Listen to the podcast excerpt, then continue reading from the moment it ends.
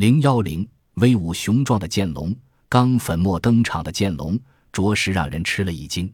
远远的，只见一座小山慢慢移过来。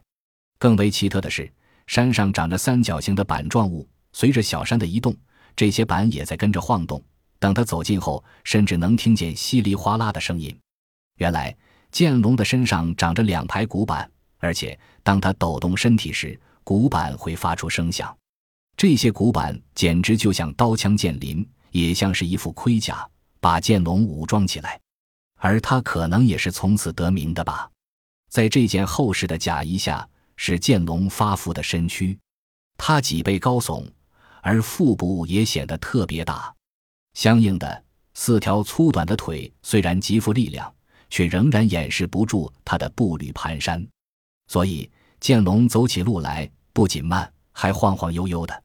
恐龙的脑子都特别小，而剑龙在它的家族中更以脑小闻名，只有一个核桃那么大。正所谓四肢发达，头脑简单。